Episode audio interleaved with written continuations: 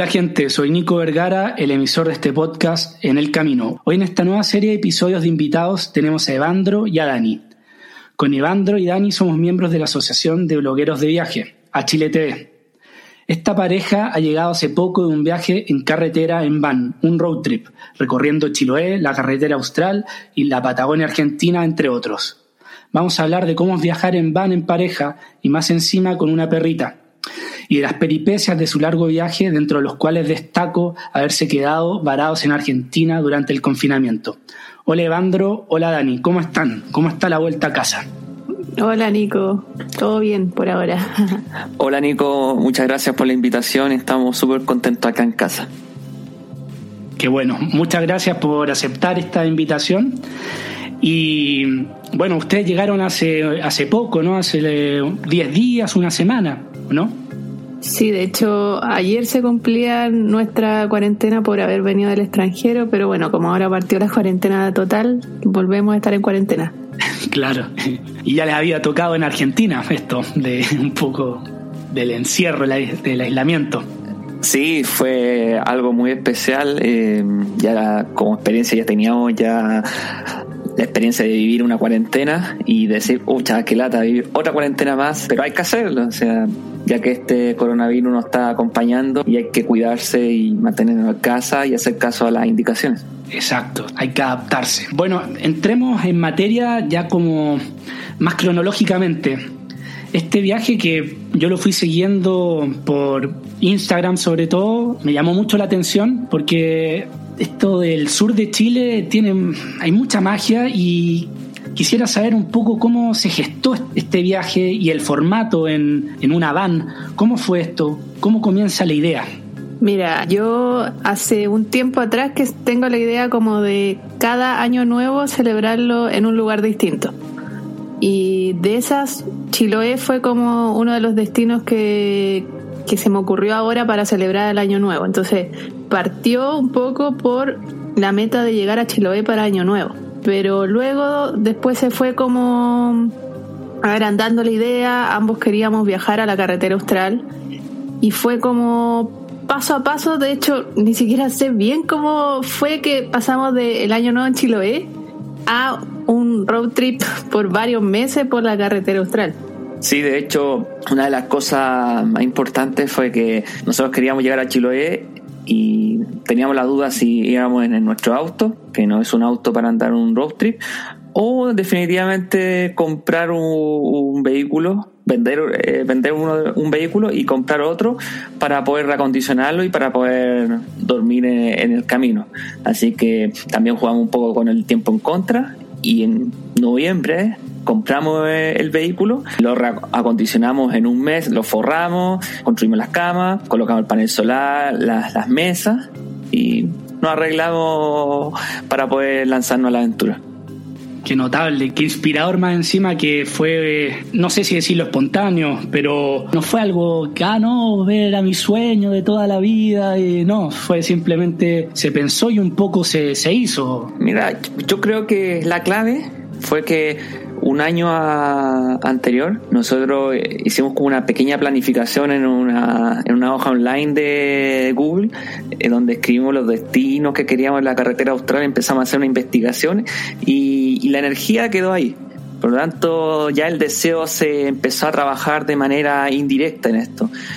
Y ya después para el otro año, para el año pasado, que en este caso al 2019, empezó a, ir dándose conversaciones al respecto, cómo podíamos hacer. Y hasta que llegó un momento que en octubre, noviembre, dijimos que tenemos que comprar un vehículo.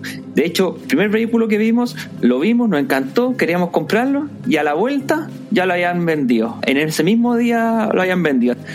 Ah, fue un poco mala suerte en el inicio, o sea, esa parte por lo menos, sí. Sí, al, principio no, nos costó encontrar el vehículo para el viaje, porque queríamos, por ejemplo, queríamos una van que fuese alta, que pudiésemos entrar de pie.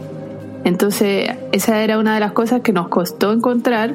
Otra cosa era el tema del presupuesto, que tampoco teníamos tanto presupuesto y había que reacondicionarla entera. Y también estuve hablando yo con un amigo que sabe harto de autos, de vehículos, y él me recomendó este modelo en particular que fue el que compramos. Ya entrando a esa parte de recomendaciones, de llevar a cabo esta idea, ¿cómo se prepararon para el viaje? ¿Sabían de mecánica? ¿Habían hecho un, un road trip previamente a este proyecto que planificaron? Mira, de mecánica, la verdad es que ninguno de los dos sabe mucho. De hecho, eh, antes de irnos, estuvimos donde viven mis papás, en una parcela, y mi papá sabe harto de mecánica, entonces él como que siempre nos molestaba de que teníamos que saber como los básicos. Por ejemplo, él siempre eh, me ha enseñado de que tengo que leer los manuales. Él se pone a subrayar todo, como cosas así muy básicas que de hecho nos sirvió una vez que se nos pinchó una rueda y estaba Ivandro junto a otra persona que llevábamos como locos desarmando la van y yo me puse a leer el manual porque no sabían cómo sacar la rueda de repuesto. Y, ellos sacando tornillos por todos lados y no podían sacar la rueda de repuesto hasta que encontré en el manual cómo se hacía y era así como casi que apretar un botón y, salía la rueda. Sí, eh, sí, además que sobre mecánica, eh, igual yo tenía algunos conocimientos, pero muy básicos, pero en los momentos de los de los que hubo, se puede decir, en que si tengo algún problema, cómo resolver, ahí me di cuenta que la verdad que no sabía mucho. Así que en esa situación donde se nos pinchó el neumático o como también cuando una vez quedamos enterrados en la arena en Chiloé, nos pasó que para poder tirar la van con otro vehículo, veíamos que solamente se podía por detrás, pero por delante también se podía, pero había que conectar otra pieza que estaba en, el mismo vehículo y que, que estaba guardado como los repuestos, pero en el manual, como dice la Dani, en el manual están las instrucciones cómo hacer para amarrar una, una cuerda adelante para poder conectar con otro vehículo. O sea, en realidad nos faltó, cometimos ese error de eh, no leer el manual. Así que ese es un consejo para cualquiera persona que quiera hacer un road trip, que tiene que leer ese manual de su vehículo y conocer su vehículo. Sí, porque finalmente fuimos conociendo el vehículo en el viaje y a medida que nos iban pasando las cosas. Entonces en el momento igual había estrés porque era como, ah, ¿cómo se hace esto? Y si hubiésemos leído el manual antes, hubiésemos estado mucho más claro en algunas cosas que nos pasaron. Sí, y, además que como fue, como la preparación fue tan, imagínate, compramos el vehículo en noviembre, estamos buscando los materiales para poder eh, construir la cama, la mesa, forrar eh, su interior con aislante, todas esas cosas. No nos dimos tiempo eh, en, en aprender sobre la mecánica del vehículo y nosotros vimos que el vehículo encendía ya, con eso nos fuimos tranquilos y lo mandamos a revisiones a, un, mecánico que revisara el, motor del vehículo y dijo que estaba bueno y nos fuimos tranquilos. y una vez que este mecánico les dice el vehículo está, está bien, ¿cómo fueron los días previos a esto? Tengo entendido, ¿iniciaron esto en Chiloé o pararon antes? cómo fue? Mira, la verdad es que fuimos organizando la ruta en el camino. O sea, la, única meta que teníamos en un principio era pasar el Año Nuevo en Chiloé, que, que lo logramos. De hecho, llegamos el mismo 31 a Chiloé. Nosotros, para llegar a Chiloé, hicimos como tres paradas. Parábamos en las zonas de descanso que hay en la ruta, que eran gratuitas, y hay baños y todo. Entonces, esas fueron como nuestros primeros destinos. Después paramos en Puerto Varas, que yo tenía una compañera del colegio que vive ahí y nos recibió. Y ya después llegamos a Chiloé el mismo 31. Sí. Y, y aquí como, como un consejo, que un pequeño error que cometimos fue que subestimamos andar 700 kilómetros, 700, 750 kilómetros por la carretera 5 Sur, que es una autopista que a pesar de ser eh, de alta velocidad, el problema es que igual terminamos cansados al recorrer esa cantidad de kilómetros en un día. Por eso, como tips, un primer tip para la gente que nos escucha es no andar más de 400 o 450 kilómetros diarios. Yo creo que eso es como un límite para poder hacer, para poder disfrutar de mejor manera el, el road trip. Si no es una tirada de la, no sé, la vuelta del sur a Santiago en un solo día y ya mañana, o sea, el día siguiente no hay nada que hacer o al, o al revés. de Santiago al sur, 700 kilómetros y después disfrutar, ¿no? Al, porque al día siguiente les tocaba nuevamente subirse al vehículo, conducir y, y esta era un poco su rutina, ¿o no?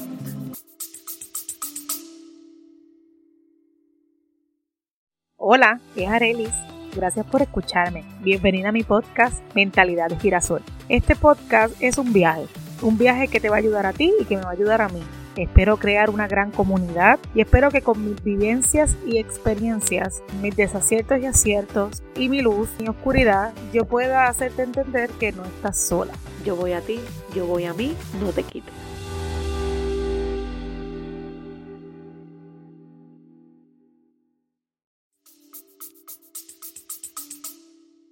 Claro, y además que esta, la verdad es que no teníamos prisa, entonces como nosotros trabajamos de manera online, después la, la, otra parte del viaje fuimos tomándola con calma, andábamos 200 kilómetros, de repente nos quedábamos tres días en un mismo lugar para poder trabajar y así no, no andar estresados, no andar corriendo y, y íbamos viendo la ruta, la verdad es que en el camino. De hecho, nosotros íbamos a estar en Chiloé 10 días en un principio, pero a mí se me metió la idea en la cabeza de que quería conocer las iglesias patrimoniales. Y las iglesias patrimoniales de Chiloé, que son 16, hay unas que son difíciles de llegar. Entonces, eso nos tomó más días, porque hay unas islas chiquititas que se puede cruzar ciertos días. Entonces, al final estuvimos 20 días en Chiloé en vez de 10. Y todo esto, el, el viaje como que se fue alargando y, y nada, íbamos viendo en el camino. Sí. Pero sí, algo muy importante que olvidé mencionar es que con la Dani teníamos la idea de salir el 27 de diciembre del 2019 y eso lo, lo establecimos como fecha un mes antes, un mes y medio antes y es lo típico que dice, salimos esa fecha, pero siempre uno dice, oye, ¿sabes qué? Esa fecha, pero puede ser flexible. Pero lo increíble es como la forma que nos organizamos, eh, la construcción, viendo todas las cosas que hay que comprar, pre la preparación. Creo que lo hicimos un gran logro. Salimos ese día 27 de diciembre en la tarde y, y cumplimos con lo que habíamos planificado. Que eso fue lo, lo más importante. Marcar el pequeño hito de que, claro, están respetando y realizando lo, el proyecto o las pequeñas metas que se ponían, ¿no? Está súper bueno eso. Y ya estando en Chiloé, yo me acuerdo, estuve en Chiloé, pero hace mucho tiempo con mi familia y conocí un queyón, pero no me tengo vagos recuerdos. Si me podrían, bueno, transmitir un poco qué les dejó de la, la isla mágica a ustedes. Para mí, Quellón Quellón es la parte del sur, se puede decir, que es Chile. Vas a ver mucha tradición chilena, vas a ver el comportamiento, el, comportamiento de la gente chilena, el cariño de Chile. La verdad que es una isla muy mágica. Es muy distinto a la carretera austral, que la carretera austral es un poco más internacional, se puede decir. Pero el, el, el Chiloé es, es, muy chileno, es donde se ven las tradiciones chilenas, donde vemos la comida en abundancia, vemos el cariño, vemos la amabilidad. Mira, te cuento una anécdota que donde fuimos a quedarnos en Chao, la mamá de una amiga, pensábamos quedarnos un día, nos terminamos quedando tres. O sea, nos alimentaba demasiado, de, verdad, como pasábamos comiendo y no, la verdad que el cariño chiloé yo creo que uno es una esencia eh, muy linda el lugar y yo creo que es inolvidable. Y para ti, Dani, ¿qué te dejó Chiloé? Porque fue tu idea de pasar el año nuevo en Chiloé. Sí, yo conocía Chiloé, pero la verdad es que no me acordaba de nada porque había sido hace como 15 años atrás. Entonces fue como conocerlo por primera vez. Y nada, yo me hubiese quedado un mes más ahí porque hay muchos rincones chiquititos que son muy lindos y, hay cosas como muy únicas también. Así que de seguro vamos a volver a Chiloé.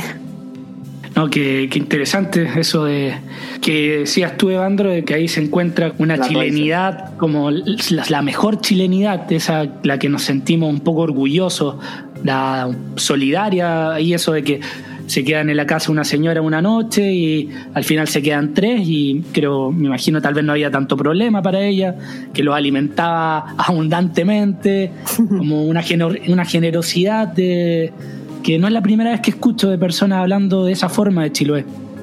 Sí, exactamente. Y, además que eh, no solamente se dio en, Achao, que en, localidades chicas, sino que en general en toda, en, todo lo largo de Chiloé, incluso las ciudades más grandes que son Ancud, Quellón y Castro. El cariño, generalmente nos trataban muy bien. Cuando pedíamos información, eh, nos daban información y nos daban mucha más información de la que necesitábamos. O sea, no, la gente de Chiloé es eh, muy especial, muy cariñosa y yo creo que yo creo que a Chiloé hay que hay que dedicar una cantidad de días importante para poder conocer bien la isla, no estar unos dos, tres días para ir listo, no, tienes que estar, sentir la pasión, eh, el amor de la gente. Yo creo que bueno, y además de los lugares hermosos que tiene aquella isla.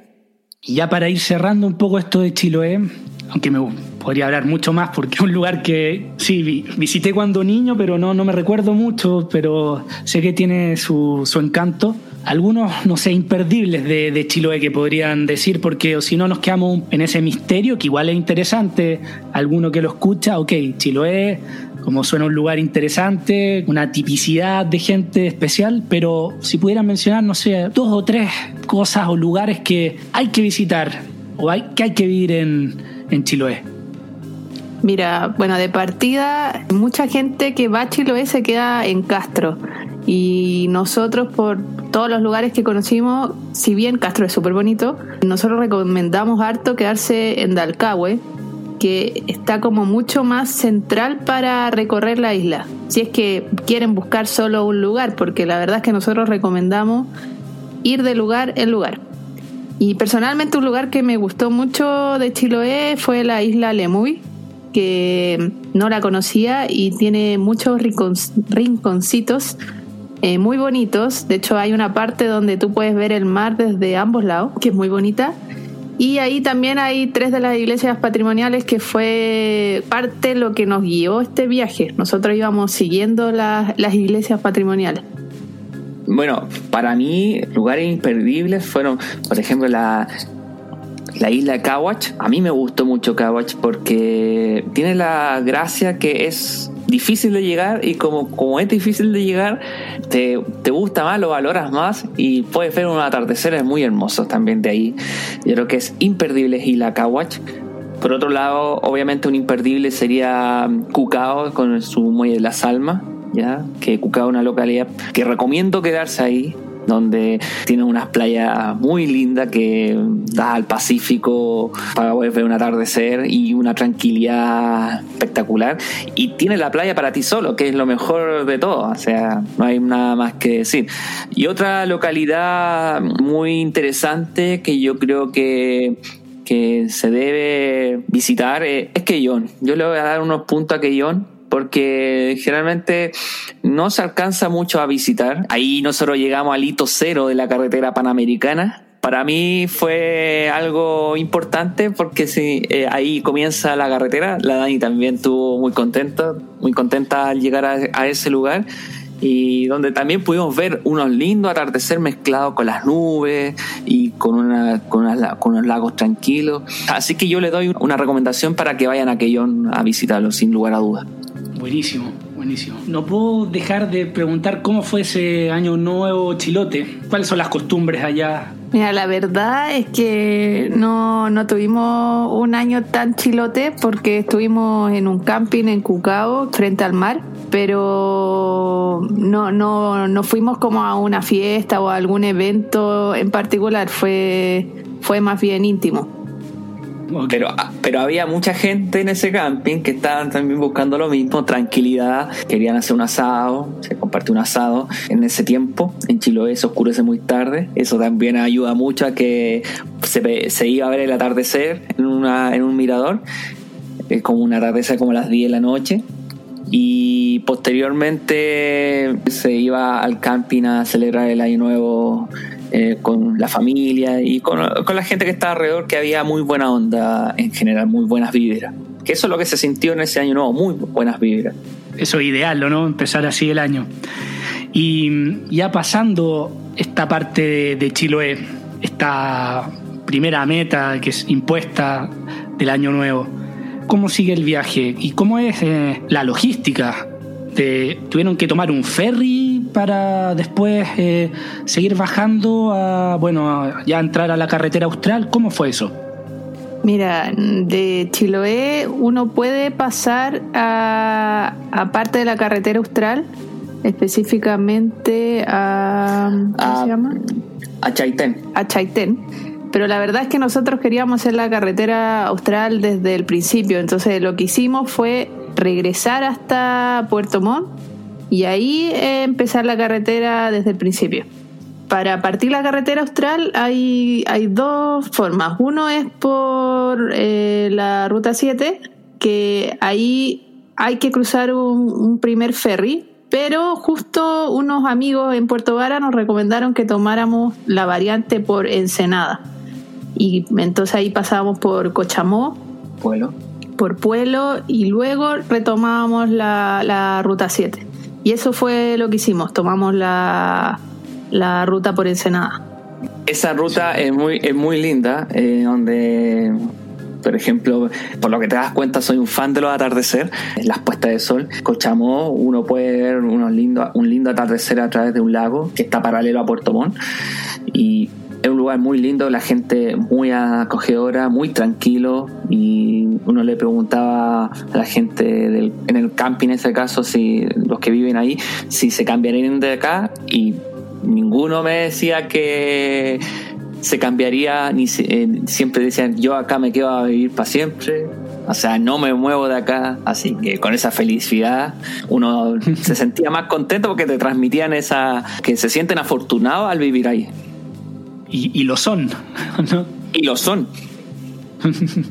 y ese sector lo conozco un poco más, pero ya más al sur no tengo idea. ¿Cómo fue eso? Entran ya a la carretera austral, un poco empieza a cambiar el, la flora. En Chiloé me decían que se veía un poco de gente más chilena, pero ya en carretera austral es más internacional.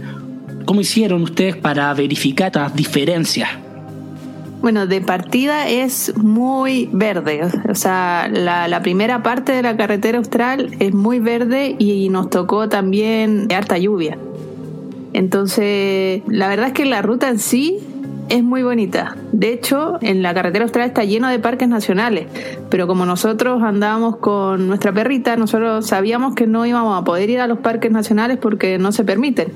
Entonces, mucha otra gente nos decía, pero con solo ver la ruta, la verdad es que ya, ya van a estar felices y así fue, la verdad. Sí, y además que eh, otra cosa para, para un énfasis, eh, Chiloé es muy verde también, así que para que es muy verde, tiene mucha vegetación y a la misma altura que la primera parte de la carretera austral, igual, tiene mucha vegetación, sobre todo la zona de Hornopirén, el parque Pumalín, todo muy verde y muy lluvioso hasta Chaitén. Por ejemplo, cuando llegamos a Chaitén, después de haber cruzado el ferry, que hay una historia ahí muy interesante, llovió, de los cinco días que estuvimos, llovió cuatro. Y en verano, imagínate. No, no tienen problema de agua ellos. No, para nada. ¿Y, cómo lo hacían con, la alimentación? ¿Se cocinaban en los campings? Eh, ¿Cómo funcionaba esa parte? Bueno, mira, la verdad es que acá hay otra cosa que aprendimos en el viaje. Nosotros al principio nos quedábamos solo en camping, principalmente por el tema del baño, porque nuestra camper van no, no tiene baño. Entonces, y además por temas como de seguridad pero tema de cocina eh, llevábamos cocinilla y nos cocinábamos nosotros porque así también ahorrábamos. De vez en cuando nos dábamos algún gustito pero la mayoría de las veces cocinábamos nosotros.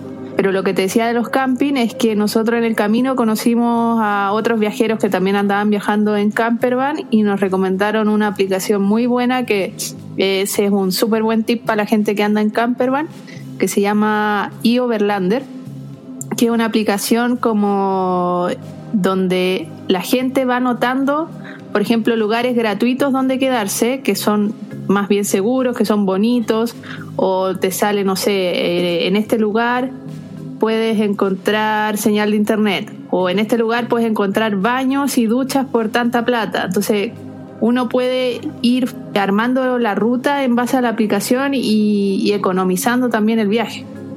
Ah, está buenísimo ese, ese tip. Es un tip increíble. O sea, yo como otro tip que les puedo dar, por ejemplo, en la carretera austral, van a llegar todos a Hornopirén. Y ahí generalmente uno toma el ferry hacia para cruzar desde Hornopirén hasta, hasta Caleta Gonzalo. Es un viaje de como 5 horas. Y hay dos alternativas, que es un, un sistema, un viaje comercial, que es un costo más caro pero se pueden ahorrar si uno toma el viaje subsidiado por el Estado, que eso está enfocado a la gente que es un poco más de la zona, pero generalmente igual quedan cupos para viajeros. Y, esa, y ese viaje lo recomiendo porque hace es una variante de tres etapas. Primero un viaje por mar, después tiene un tramo de viaje por, por 10 kilómetros de tierra y después otro viaje por mar que completan eh, el recorrido. No es solamente, a diferencia del viaje que es no subsidiado o comercial, que es solamente un viaje directo por mar de 5 horas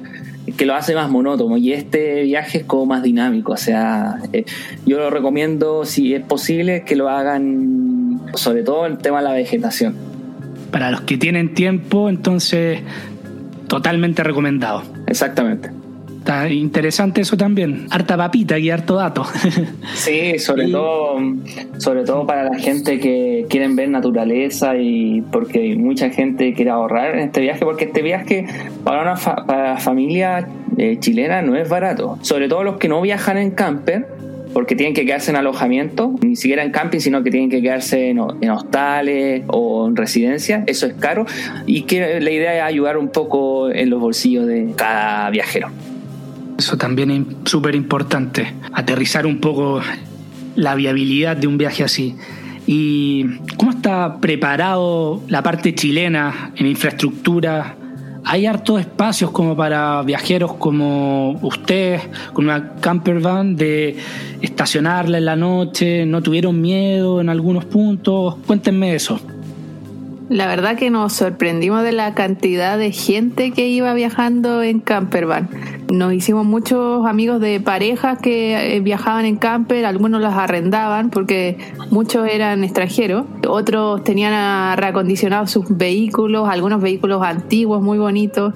Conocimos a mucha gente viajando de esta manera y, y así también íbamos aprendiendo como para después ir modificando quizás nuestra propia campervan. Y nada, la verdad es que viajar en camper es una solución de partida para la gente que viaja con animales, porque nos solucionaba el tema del alojamiento, porque no muchos eh, aceptan mascotas. Por otra parte está el tema de economizar, ya sea quedándose en camping o quedándose en cualquier lado. De repente nos quedábamos en playa que se podía quedar sin problemas, habían otras camper al lado a veces. Y nada, es como ir recorriendo a tu ritmo. Sí, sobre todo, como complementando lo que dice Dani, es que uno no hay que buscar la perfección de la, de, al diseñar una camper. Porque vas a ver qué cosas vas a necesitar, después te vas a dar cuenta de cosas que no vas a usar como nos pasó, y después vas a ir perfeccionando el modelo que quieres hacer en tu vehículo, que al fin y al cabo va a ser tu casa. No, se, no hay que bloquearse tanto en el, en el modelo que quieres, sino que se puede decir tirarse a la piscina y empezar a construir. Y después, a medida de los primeros viajes, te vas a dar cuenta de las necesidades en el, en el mismo trayecto. Estando, bueno, en pareja, eh, codo a codo, sacando este, este viaje, este, este sueño. ¿Cómo fueron manejando los roles? Eh, ¿Se turnaban en manejar o uno era claramente el copiloto, el otro el piloto? No sé, alguno cocinaba, otro no. ¿Cómo era esa dinámica? También la fuimos descubriendo en el viaje, la verdad. Eh, pero, mm, por ejemplo, yo era buena para organizar el tema del Excel con los lugares. Íbamos viendo como ya eh, acá nos quedamos este día, después acá, lo íbamos modificando según íbamos viendo. también era más bien encargada como en, tratar de dejar ordenada la van, porque a veces había un despelote más o menos ahí. Los dos manejábamos, pero Evandro fue el que manejó mayormente. Yo como que no puedo manejar trayectos muy largos. Así que nos íbamos turnando de vez en cuando, pero Evandro era mayoritariamente el conductor. Sí, y también, por ejemplo, eh, Dani iba tomando la fotografía, iba grabando. Bueno, y también nos íbamos haciendo nuestras rutinas diarias. Por ejemplo, la mayoría de las veces hacía el desayuno, la Dani le tocaba lavar la, la losa. A mí me gusta cocinar, no lo voy a negar, me, encanta cocinar. Y a mí no me gusta tanto. Sí, y bueno, y Dani tiene más fácil, le gusta, ya le dije, eh, Dani le gusta más los platos y ordenar, así que yo prefiero hacer esa labor que se me facilita más. ok, ah, interesante ahí como fluyó un poco, no fue tanto esquematizado, sino en el camino se fue construyendo esta dinámica. Claro. ¿Y cómo fue, Dani, esta pregunta es más para ti, lo de viajar con, bueno, con, tu perrita que, que adoptaste? Nada, bacán, en verdad yo creo que ella fue la que más disfrutó el viaje, porque nosotros vivimos acá en Santiago en, un departamento. Entonces, el, viajar con ella, nosotros cuando nos quedábamos en camping o en la playa, bajábamos, jugábamos con ella con la pelota para que corriera harto.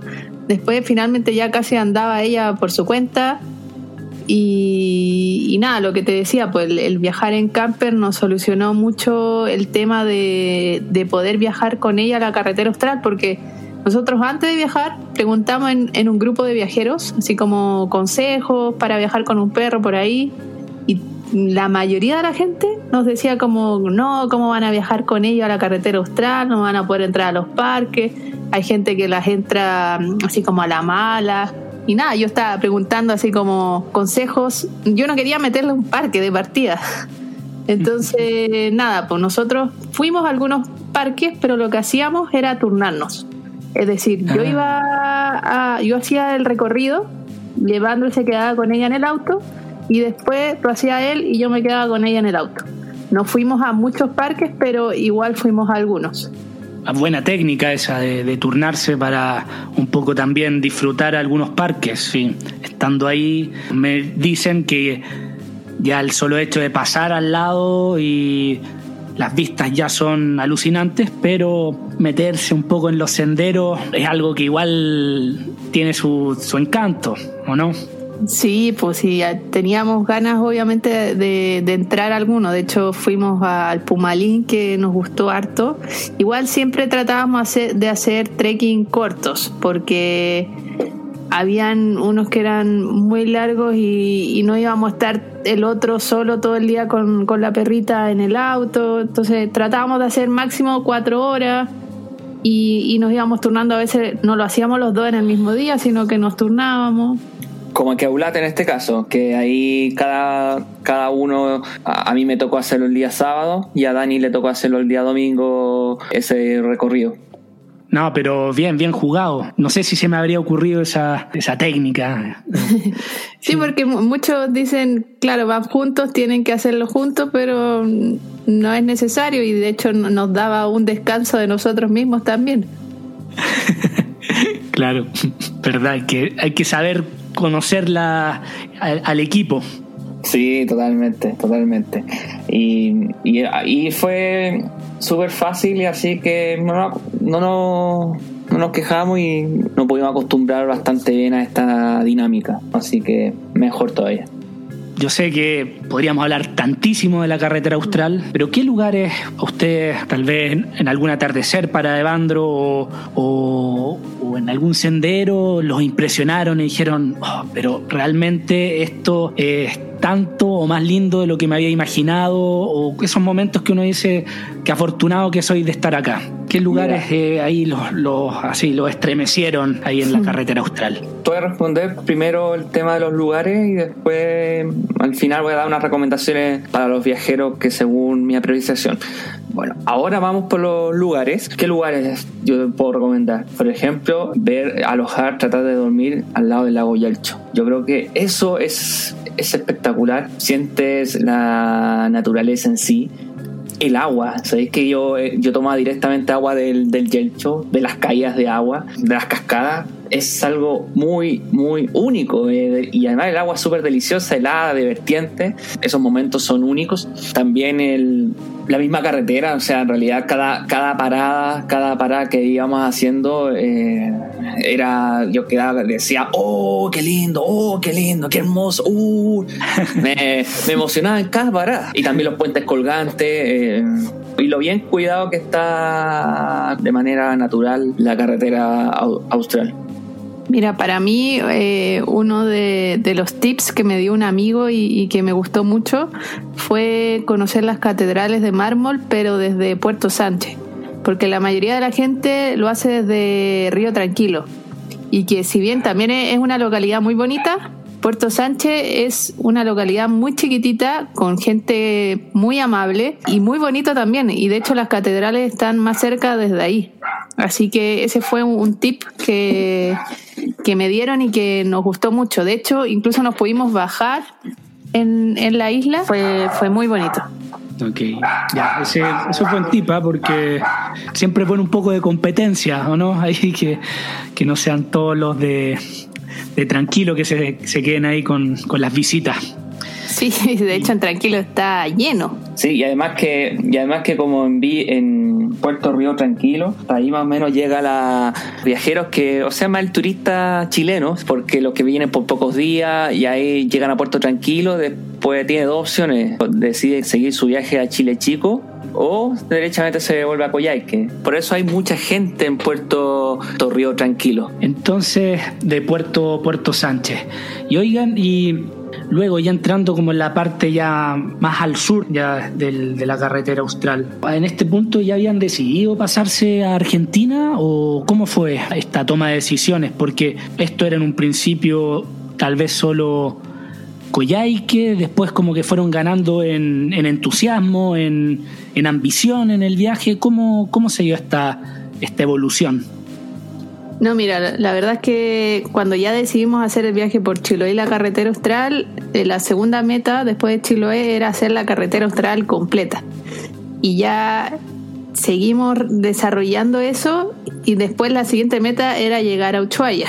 Como que cada vez íbamos agregando una meta al viaje, pero la de la carretera austral era llegar hasta Villa y lo hicimos. Sí, y además que, mira, esto es como anécdota, que te dije que mm, eh, en Puerto Río Tranquilo se van, los viajeros se van quedando porque, porque tienen menos días, cosas así. Eh, hoy algunos llegan a Cochrane y ahí se devuelven. Y después pasa lo mismo mientras más al sur se va dando. Por ejemplo, para llegar a. Hay un grupo de viajeros que ya se- eh, menor va llegando a Tortel y se quedan con, las- con las pasarelas y disfrutan el lugar. Y ahí, de ese porcentaje de los que quedan en Tortel, un porcentaje muy bajo pasa a Villaujín, porque, ojo, un punto de- importante, desde, desde el cruce, desde Tortel hasta Villaujín, es un viaje súper largo, si no es corto.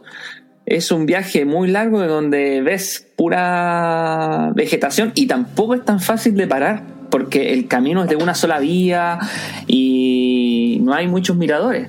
Pero es muy lindo, pero pero es un viaje súper largo en, ca- en camino en camino de ripios que ah, se demora igual unas dos horas tres horas en llegar a- hasta Villa O'Higgins que uno al llegar a Villa O'Higgins tú te puedes dar cuenta de cómo son dos caras opuestas entre Tortel y Villa O'Higgins en donde son dos localidades que están a la misma altura pero muy distinto en la gente y es muy distinto en, en las construcciones. O sea, que yo creo que vale la pena ir a Villa O'Higgins.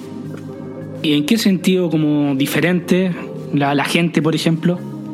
Es que en, la verdad que Tortel la localidad es más humilde que Villa O'Higgins. Aunque en ambos lugares la gente es muy amable en general, pero sí se nota que hay más escasez en, en Tortel que en Villa. En donde hay que darse cuenta que en Tortel la señal prácticamente no hay señal de teléfono y donde también los vehículos no se puede llegar en vehículos, solamente se llega a un estacionamiento y hay que caminar. Imagina que uno veía a la gente local unos negocios en el interior de las pasarelas de Tortel, donde tenían que llevar sus productos eh, cargando, pero uno dice, bueno, cargar no es tanto, sí, pero cargar todo el día, porque imagínate cargar unos balones de gas, porque los vehículos no llegan, o la única forma de llegar a través de lancha. O sea, no es tan sencillo, o sea. Doble mérito, sí. Doble mérito para Tortel, pero yo creo que hay que conocer esas dos localidades. Y en general, bueno, luego de darme como estas perspectivas de el cara y sello o no, bueno, tal vez exagerado, pero ¿está bien preparado el sur de Chile para viajeros como, como ustedes en campervan? En general, infraestructura, Eh, etcétera, sí. a veces la verdad nos costaba encontrar un lugar para la van, como que está más bien eh, diseñado para carpas.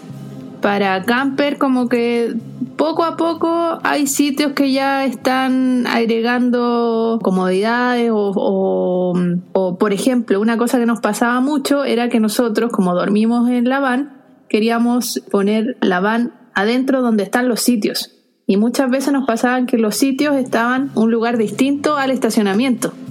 Entonces, esos lugares tratábamos de evitarlos porque, o sea, si bien sirven, igual era una lata llevar todas las cosas hasta la mesa que no estaba cerca del auto. Y por otro lado está el tema de, mm, ¿cómo se dice? Las aguas. Eso, ah, eso, aguas negras, eso sí es un tema. la- las aguas negras. Para, para gente que viaja, por ejemplo, con baño químico, No hay, no no hay lugar para, para botar esto. Eso sí es un tema delicado, Nico, porque en Europa yo sé que yo he visto algunos blogueros de viaje de camper, allá hay zonas para depositar las aguas negras, pero acá en Chile, la carretera austral, eh, no hay lugar oficial. O sea, me topé en, en Villa Maniguales con una familia que andaba en una casa, en una motorhome grande, y me decían que el baño lo tenemos lleno, no tenemos dónde eh, botar esto, estas aguas negras. Ya, eso está interesante. Ahí estamos al debe entonces. Estamos totalmente. Totalmente. al frente. Y además, como otra cosa, para en el tema de, la, de las campers grandes, todavía el- la carretera austral el viaje tiene ciertas complicaciones, según yo. Sobre todo en, en la cuesta Queulat, que está en el Parque Nacional, que lo que pasa es que la cuesta es súper empinada y en un camino de ripio, es un ripio bastante en mal estado. Y que lo que sucede que esas eh, motorhomes grandes topan mucho en el piso, o sea, puede provocar un daño en el vehículo. Y en ese sentido, creo que hay que, es un tip para que considere si viajan aquí en, en una camper, en qué tipo de camper, si es muy grande, vean el tema del riesgo de, algunos caminos que pueden hacer, tienen muchos muchos hoyos, muchas calaminas, está muy erosionado el camino. Entiendo. Entonces ahí hay otra cosa que se puede mejorar también. Y en este punto ya del viaje, ¿ustedes ya sabían lo del coronavirus? ¿Cómo fue esto? ¿Ya habían decidido atravesar a Argentina? Bueno, Dani me lo dice que había una tercera meta, tal vez era llegar a Ushuaia. ¿Cómo fue esto? ¿Cómo se lo tomaron? Mira, la verdad es que iban llegando noticias, pero como que en esa época llegaba mucho meme. Y la verdad es que no, no le tomamos el peso a, a lo que estaba pasando como mucha gente no le tomó el peso. Nosotros cruzamos Argentina el día 7, si no me equivoco, de marzo. Sí. Claro, nos cruzamos el 7 de marzo y todavía no se escuchaba nada como por esta zona. Creo que había llegado un caso recién, eh, llegó el 3, si no Algo me así. equivoco, pero todo se nos sonaba como lejano. En ese entonces todavía no dijimos ya hay que volver. Nosotros cruzamos Argentina, íbamos hacia el sur y estábamos en el Chaltén. Me acuerdo justo después de, de hacer el trekking del Fitzroy. Y ahí recién eh, nosotros estábamos compartiendo con unos amigos Españoles. españoles, que de hecho nos cuidaron al abrir para poder hacer el Fitzroy. Y ese día sentimos poco de miedo porque ellos estaban muy asustados por todo lo que estaba pasando en Europa y empezaron a reaccionar, ¿qué hacemos? Ya tenemos que volver a Europa. Y ahí dijimos, parece que, que está la cagada. Y, y la verdad es que ahí recién fue que ya, la verdad es que deberíamos volver, pero teníamos la complicación de que justo antes habíamos pinchado neumático, entonces no teníamos neumático de repuesto y en el lugar donde estábamos solo había un lugar para cambiar ruedas y no estaba la medida para nuestro vehículo. Entonces por eso tuvimos que seguir más al sur. Y además que coincidentemente, el día que hicimos el trekking al Fitzroy, que nos demoramos 12 horas, fue terminado muy cansado. Dani... Sí, fue horrible. Sí, terminó muy eh, agotada. ¿Qué es lo que pasó? Que, que al otro día se hizo el anuncio de que los parques nacionales se cerraban. Y ahí como que empezamos a decir, oh, esta cosa se viene en serio, porque... Y ahí nos dimos cuenta que el viaje se está, ya parece que vamos a tener que hacer cambio de planes y devolvernos a Chile. Sí, pues de hecho la, la decisión para volver estaba tomada, pero teníamos la complicación de la rueda. Dijimos ya, vamos al Calafate, la cambiamos y volvemos. Ya, decidimos ir a Calafate, correr el riesgo de ir sin rueda de repuesto y de repente empezamos a sentir otra falla en la van, o sea, una nueva falla, que fue una falla en el, motor, en el ruido empezamos a sentir una, unos ruidos, un golpeteo, y ahí dijimos, uh, se nos, está, se nos va a complicar este tema. Tenemos que llegar a Calafate y ver qué hacemos y pedir ayuda a un mecánico. Yo decía, mm, va a ser fácil, yo creo que no va a haber problema. Esa aceleración fue totalmente rara, donde no, la van con una falla y la revisaron 15 mecánicos, 15 mecánicos, pero ninguno abrió el motor, pero 15 mecánicos vieron la van para decir qué falla era. Uno decía que era el motor, uno decía los pistones, uno decía las válvulas, uno decía que la biela. Y Dani no quería saber más de eso porque estaba estresada y no estresante sí. Y yo también y yo también yo también porque me decían una cosa y otra. Cada, cada uno tenía su teoría entonces obviamente no nos dejaban tranquilo. tranquilo y seguro de lo que realmente estaba pasando. Entonces, algunos decían ya, manejan 100 kilómetros y hasta ahí va a llegar el auto, y otros nos decían no, si van a poder volver a Santiago y contra el tiempo ahí con TikTok, TikTok, como sabiendo que en cualquier momento se cerraba ahí la frontera. Y, claro, de hecho lo que pasó fue que en, toda esta espera Argentina entró en cuarentena. Entonces por eso nos quedamos pegados ahí en Argentina. Wow. ¿Cómo hicieron eso? Ya entra Argentina en cuarentena y administrativamente tuvieron que obviamente no se quedaron con los brazos cruzados. ¿Cómo lo llevaron para, ok, hay que de alguna otra forma intentar de salir? ¿Fue muy complicado eso o no?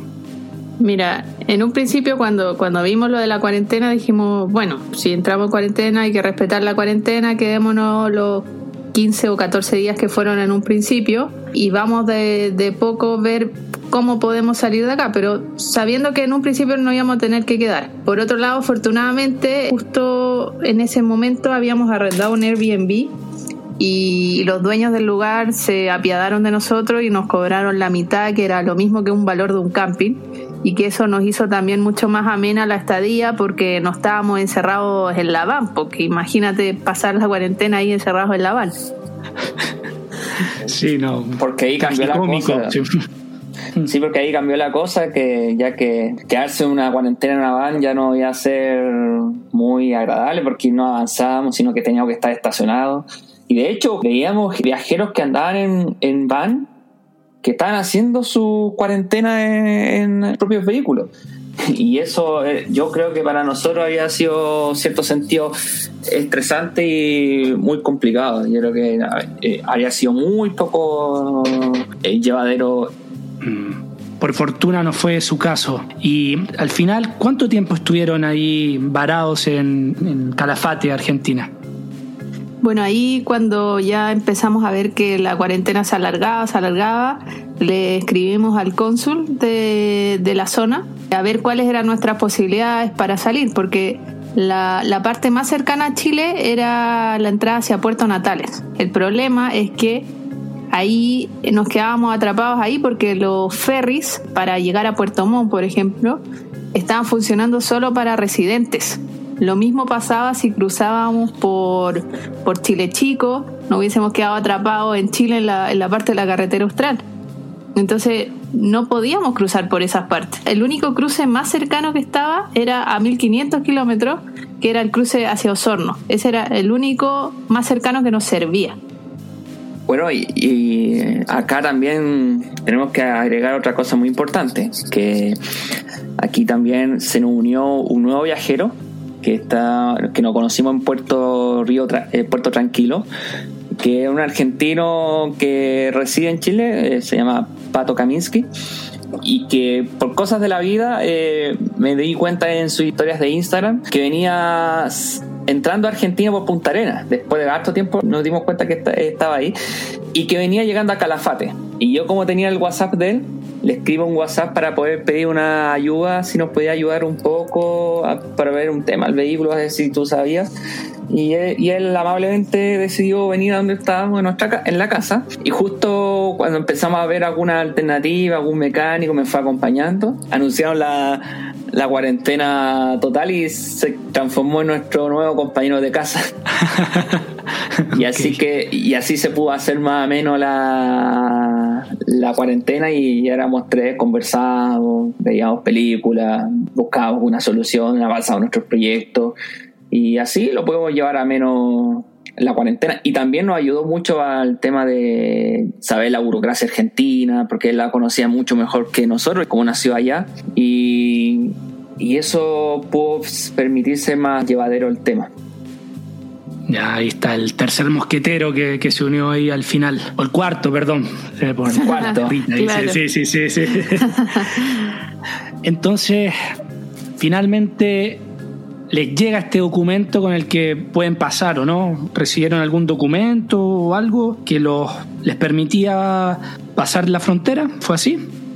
Claro, el cónsul no, nos dio un papel explicando que nosotros volvíamos a Chile para que nos pudieran dejar en el tránsito por Argentina, porque en Argentina la cosa está, hay mucho mayor control que acá en Chile, o sea, nos paraban en cada municipio, en cada eh, provincia y nos preguntaban qué hacen acá, más encima con la patente chilena, más te miran.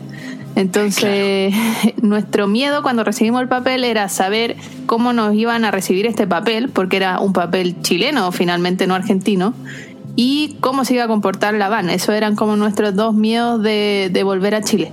Y finalmente, acá, entre tantos mecánicos que vieron la van, nos hicieron tantas recomendaciones, pero menos mal que tenía un grupo de amigos que por WhatsApp, compañeros de universidad, que me fueron ayudando, guiando para que, no tanto para una, una solución, porque en esos momentos hacer una solución en esos momentos era muy difícil porque como estaban en cuarentena y, se necesitan herramientas especiales, me guiaron mucho para que no hiciera ninguna tontería con el motor. Y, y al fin y al cabo llegamos a la conclusión que debíamos hacer un cambio aceite y, y con eso poder volver a Chile. Ok, ahí su coaching de, desde Chile. Y bueno, pero finalmente pudieron atravesar ahí por, por Osorno. Y ya, bueno, ya están ahora en su cuarentena. Y haciendo un resumen de todo esto, no sé, casi ¿cuánto? Más de tres meses, ¿o no? ¿No cuánto? En marzo, sí, pues fueron como cuatro, meses, contando la cuarentena. Claro. ¿Qué, ¿Qué, podrían decir, así como un, no un resumen, sino una reflexión de esta experiencia? La verdad es que personalmente me encantó viajar en campervan. De hecho, este viaje finalmente fue como una prueba para el siguiente viaje que queremos recorrer Sudamérica después en van. Así que nada, también fue aprendizaje de lo que te decía Evandro, como de uno va viendo en el, en el camino cómo distribuir las cosas en el auto, qué cosas llevar, qué cosas no llevar, aplicaciones que son muy útiles que antes no conocíamos. Entonces fue finalmente como un piloto para después poder viajar largo tiempo. Y también para unas recomendaciones es que sobre todo en la carretera austral es la carretera austral, no es el rally París-Dakar. Es verdad esto lo que, es lo que quiero decir, porque hay mucha gente en caminos de ripio andan a una velocidad de los vehículos increíble, a 100 kilómetros, 90 kilómetros, y eso eh, daña, no solamente ocasiona un accidente, levanta mucha tierra, sino que puede dañar la, la flora y fauna de la localidad. Y además, Sí, hay un dicho que se dice allá en la zona que dice el que anda corriendo anda perdiendo el tiempo. Si vas a conocer la carretera austral y tiene pocos días, es mejor conocer pocos lugares, pero bien. El mejor consejo es mejor recorrer eh, poca distancia y no manejar tanto para poder disfrutar de mejor manera la carretera. Viajar lento y respirar profundo y, un poco contemplar, no correr. Exactamente.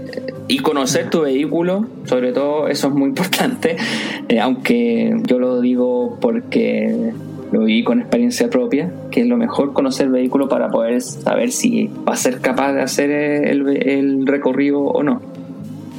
Eso es vital también.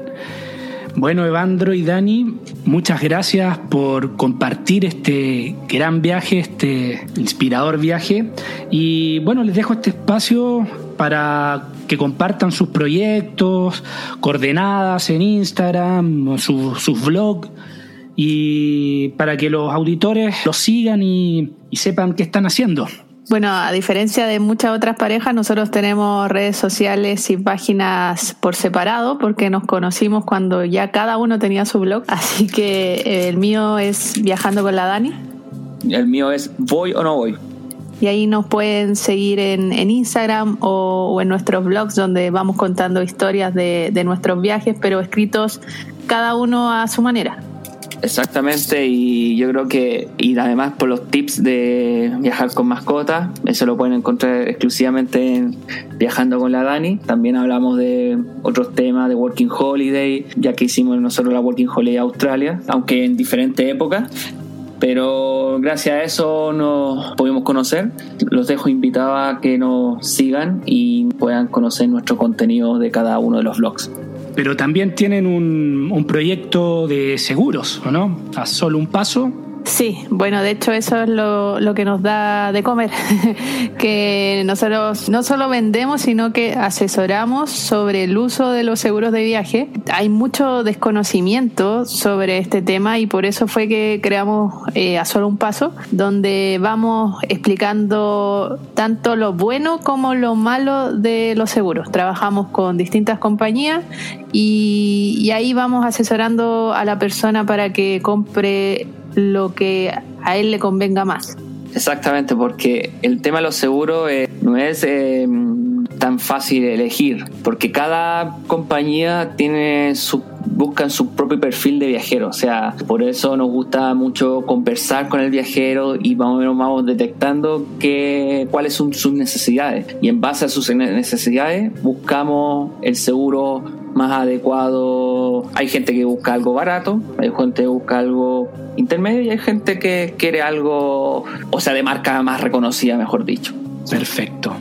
Bueno, ahí voy a dejar en la descripción del episodio todas ahí las coordenadas, las cuentas colgadas para que puedan seguirlo más fácilmente. Evandro, Dani, muchas gracias nuevamente y paciencia ahí con el confinamiento.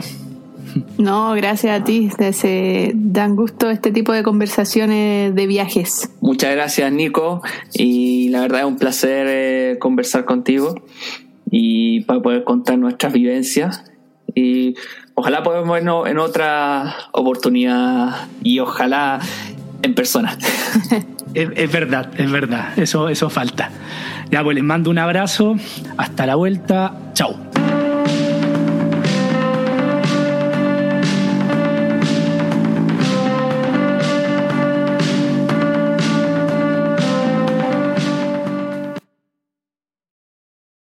Gracias por haber llegado hasta acá.